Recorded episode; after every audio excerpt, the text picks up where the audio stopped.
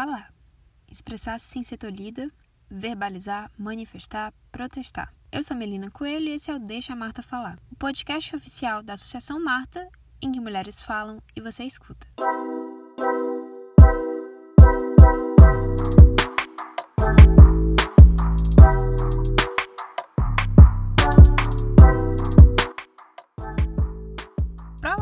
Provavelmente, se você gosta de política ou de um bom barraco, deve estar acompanhando aí a CPI da Covid-19 que está acontecendo no Senado. Provavelmente então já deve ter se deparado com cenas em que senadoras têm suas falas cortadas, são impedidas de se manifestar ou de completar um mínimo raciocínio, ou ainda recebem orientações para manterem a calma. Quem está do outro lado, sendo interrogado, se for mulher, também não vai ser fácil. Essas são algumas das manifestações mais recentes do que a gente chama de violência política de gênero. Uma das várias formas em que a violência estrutural do gênero se manifesta na nossa sociedade, cessando discursos, vozes, representações e lutas nos espaços que deveriam ser de mudança, mas que ainda são ocupados por uma maioria de homens, brancos, héteros, ou seja, totalmente longe de representar a heterogeneidade da nossa população brasileira. Mas não é porque a CPI está acontecendo e a gente está se deparando com essas situações que a violência política é recente. Muito pelo contrário, esse tipo específico de violação começou com o simples fato de que a gente sabe por muito tempo mulher não podia votar no Brasil. Foi só no ano de 1932 que finalmente as mulheres conquistaram o direito de voto, consolidado dois anos depois na Constituição de 1934. Só que não basta, a gente sabe, do mero direito ao voto. De lá para cá, então, a luta passou a ser pela representação na política. E a primeira mulher eleita no Brasil, e diga-se de passagem, na América do Sul inteira, na verdade foi eleita antes mesmo de o voto ser garantido às mulheres por lei, em 1928, quando Alzira Soriano foi eleita prefeita da cidade de Lages, no Rio Grande do Norte, não tendo conseguido sequer terminar seu mandato, porque ele foi anulado pelo Senado Federal. Diante dos desafios enfrentados afinal a mulher por muito tempo foi vista como destinada a exclusivamente cuidar da família, a participação feminina na política não representava proporcionalmente essa parcela da nossa população. Nesse processo de incentivar a participação das mulheres na política, dois eventos internacionais foram fundamentais. Afinal, o sexismo e o machismo, a gente sabe, não é, infelizmente, exclusividade do Brasil. Foram estes eventos a Convenção sobre os Direitos Políticos da Mulher, de 1953, e a Convenção para a Eliminação de Todas as Formas de Discriminação contra a Mulher, de 1979. Nessas duas convenções, foi reforçado que é direito da mulher participar da vida pública de seu país, não devendo enfrentar desafios específicos pelo simples fato de ser mulher. Só que apesar dessas belas palavras discutidas, e levantadas nas convenções, que inclusive foram assinadas pelo Brasil, nós brasileiras sabemos que ainda somos insuficientemente representadas na nossa política, seja a política local, seja nacional. E isso, bom, eu não estou infelizmente tirando a minha cabeça, viu?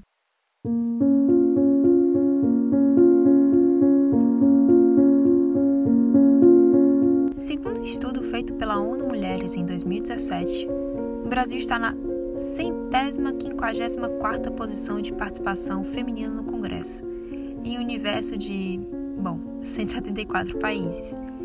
Ainda, segundo o estudo, uma disparada desproporção entre eleitoras, que são mais de 50% no país, e candidatas, representando um percentual de cerca de 30%, e ainda entre mulheres efetivamente eleitas, com a média de apenas 11%. Ou seja, pessoal, se nós somos 50% da população, só tem 11% de nós para dar voz ao que nós queremos nos espaços públicos. Você já tão falada e criticada por muitos homens, lei que estabelece cotas para mulheres em partidos não passa de uma fachada para esconder o machismo que está na nossa estrutura.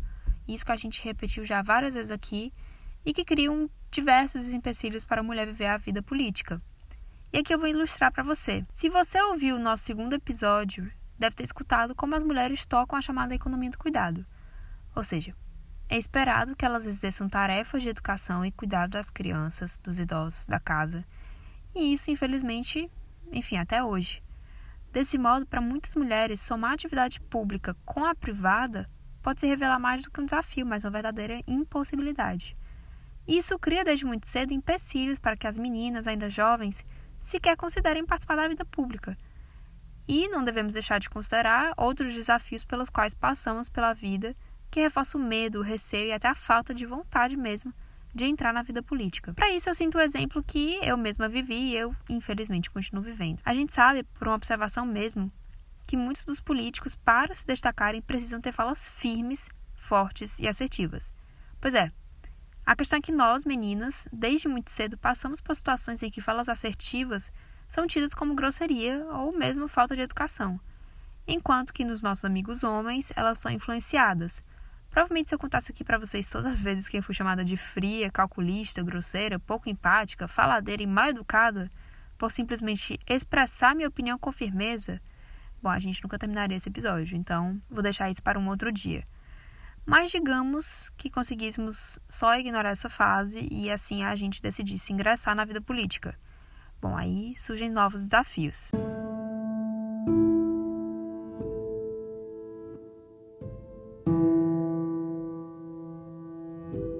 Cortadas durante suas falas, recebendo críticas em razão da aparência, não terem seus projetos levados a sério, ou ainda serem obrigadas a escutar que apenas não seriam estupradas por serem feias demais.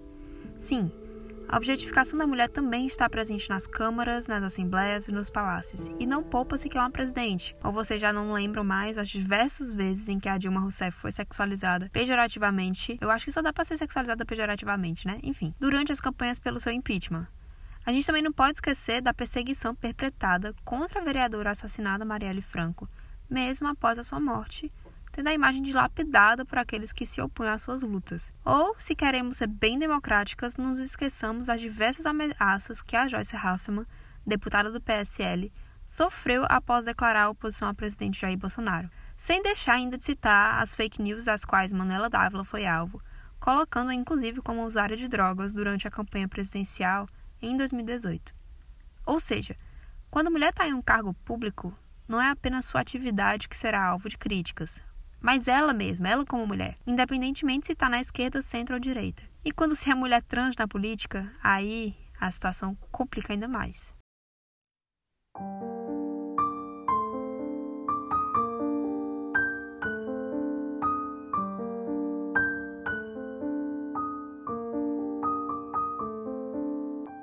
O ano de 2021 tem nos mostrado que ser mulher e mulher trans na política não é fácil. Diversas mulheres trans têm, foram eleitas ano passado para o cargo de vereadoras, mas agora vivem o medo de ameaças e perseguições. A Erika Hilton é um desses exemplos. Ela, que foi a vereadora mais votada do Brasil em 2020, precisou se esconder em seu gabinete depois de ser perseguida por um homem. Já a vereadora Beni Brioli, primeira trans eleita em Niterói, precisou deixar o país após receber diversas ameaças de morte e não receber nenhuma proteção do Estado.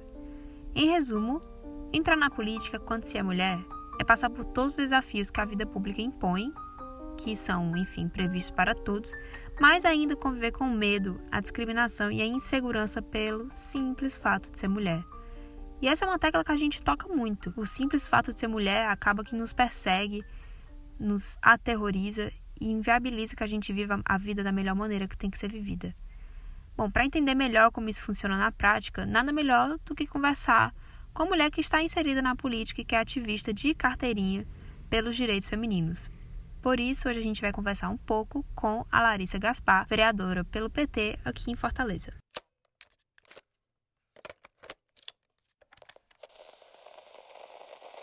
Oi, Larissa, seja bem-vinda ao nosso podcast. Eu agradeço demais por você ter topado o convite. E, para que a gente comece, me fala um pouco da tua experiência na política. Como foi que você decidiu entrar nesse ramo? A minha trajetória na política está relacionada com a minha vivência na capoeira. Quando eu tinha 17 anos, hoje eu tô com 37, é, eu comecei a treinar capoeira e passei a frequentar muitas periferias, participando das rodas junto com meu mestre, o mestre Robério, do Centro Cultural Água de Bebê.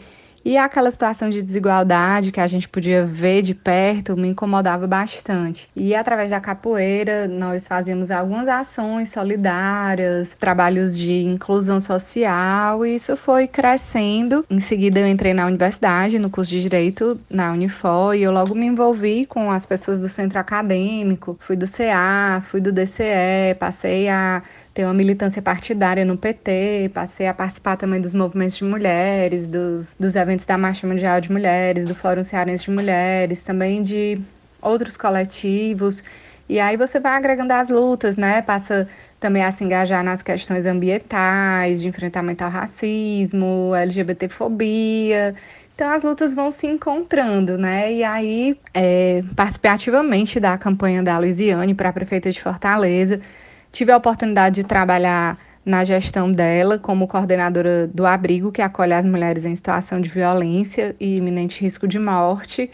Depois tive a oportunidade de coordenar as políticas para as mulheres em Fortaleza e fruto desse trabalho que foi ganhando visibilidade, eu me candidatei a primeira vez em 2014 a deputada estadual. Não fui eleita e em 2016 veio novamente uma nova candidatura para vereadora de Fortaleza que foi exitosa, né? Tivemos o nosso primeiro mandato muito atuante e a gente segue nessa luta. Estamos hoje no segundo mandato, presidir a Comissão de Direitos Humanos da Câmara, e é uma luta árdua diária, mas estamos aqui para fazer esses enfrentamentos e buscar a construção de uma sociedade mais justa. Bom, a, a vida na política, para muitas mulheres, pode representar um duplo desafio: o de estar na política, que qualquer pessoa pública vive, mas o de estar na política, enfim, sendo mulher que já é constantemente alvo de abusos, represálias e violência no cotidiano. Você já viveu alguma experiência de discriminação exercendo sua função de agente política pelo fato de ser mulher?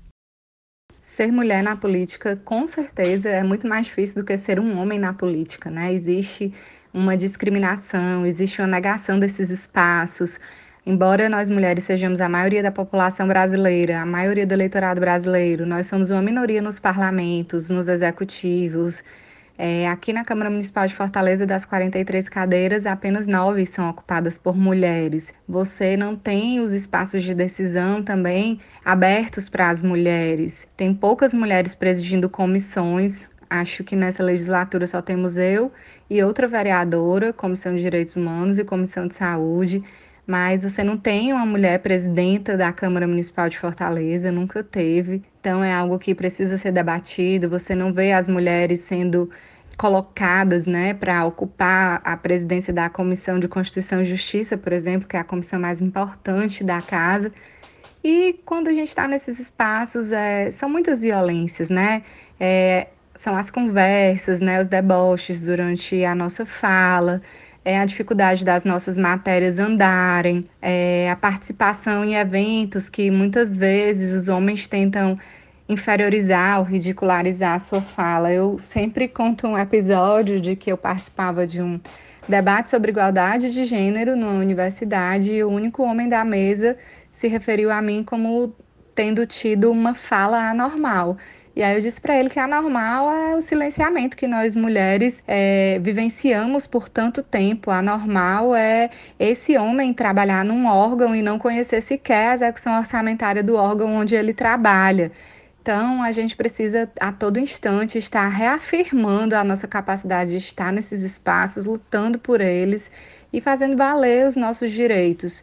Mas recentemente também eu fui alvo de ataques da extrema direita que se baseia no fundamentalismo religioso associaram minha imagem à pornografia infantil. Eu entrei na justiça, denunciei esse autor desse crime, que foi um candidato a deputado estadual bolsonarista, e ele acabou se retratando no curso do processo e me indenizou também. Eu dou esse recurso para duas instituições, uma que trabalha com mulheres e outra que trabalha com crianças. Outro ataque também que eu sofri recente foi uma invasão numa plenária virtual do nosso mandato com assistentes sociais e psicólogos, onde hackers bolsonaristas passaram a ameaçar as feministas, a proferir palavras ofensivas com conotação sexual e de apoio a Bolsonaro. Também formalizei um boletim de ocorrência e esse caso está sendo investigado. Essa denúncia também foi feita na Comissão de Direitos Humanos da Câmara dos Deputados, ocorreu inclusive uma audiência pública, porque não é só aqui, né, em Fortaleza como esse relato meu, há vários relatos de diversas mulheres parlamentares, parlamentares trans que estão sofrendo com essa violência política, sexista e LGBTfóbica. E por que, é que você acha que, infelizmente, atitudes como essas permanecem até a atualidade? Eu avalio que essas atitudes permanecem porque nós somos uma sociedade extremamente machista, racista, LGBTfóbica, então isso está enraizado né, na cultura do povo brasileiro e precisa ser radicalmente modificado, né? Os homens não querem abrir mão é, do seu espaço de poder, né? A branquitude não quer abrir mão do seu espaço de poder. A heteronormatividade também não quer abrir mão do seu espaço de poder. Então é uma luta constante, né, pela ocupação desses espaços de decisão, porque a gente precisa sim estar lá para poder falar da nossa vida, das nossas dores, né, das nossas lutas, dos nossos direitos que cotidianamente são negados. É, infelizmente, nós mulheres ainda somos obrigadas a conviver com comentários como as mulheres não estão na política porque elas não se interessam por política. Você acha que é isso mesmo? que essa gritante disparidade entre homens e mulheres nos espaços políticos é meramente uma questão de gosto natural ou falta de gosto natural pelas mulheres? Essa enorme disparidade que ainda existe entre homens e mulheres no que se refere à ocupação dos espaços de poder, dos mandatos eletivos, ela não se dá porque as mulheres não gostam da política, ela não se dá porque a gente vive numa sociedade extremamente machista. Ela se dá porque esse espaço nos foi negado por anos, né? É, os homens sempre tiveram tiveram o direito é, de votar e nós mulheres não, nós conquistamos o direito de votar 400 anos depois que os homens já votavam, depois de muita luta, e o direito de ser votada então só veio bem depois. Então não é porque a gente não gosta, é porque esse espaço nos era negado, assim como nos foi negado por muito tempo o direito à educação, o direito a trabalhar fora de casa. Então, é um debate muito complexo e falta política pública que permita às mulheres terem um alívio do trabalho doméstico que sobrecarrega as nossas vidas, que tira o nosso tempo disponível para participar da política. Quem cuida das crianças?